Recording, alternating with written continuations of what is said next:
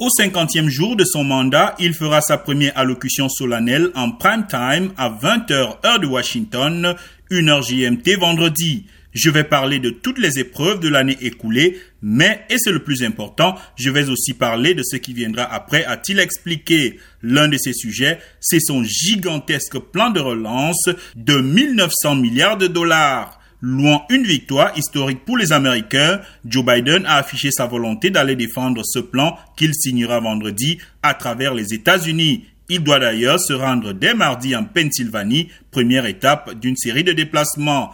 Le locataire de la Maison Blanche tentera aussi de rassurer à propos du Covid-19 qui a fait près de 530 000 morts aux États-Unis. Il y a de vraies raisons d'espérer, je vous le promets, on voit la lumière au bout du tunnel, a-t-il martelé. Pour y parvenir, les États-Unis ont déjà passé des commandes pour recevoir d'ici fin mai assez de doses pour vacciner l'ensemble des adultes américains.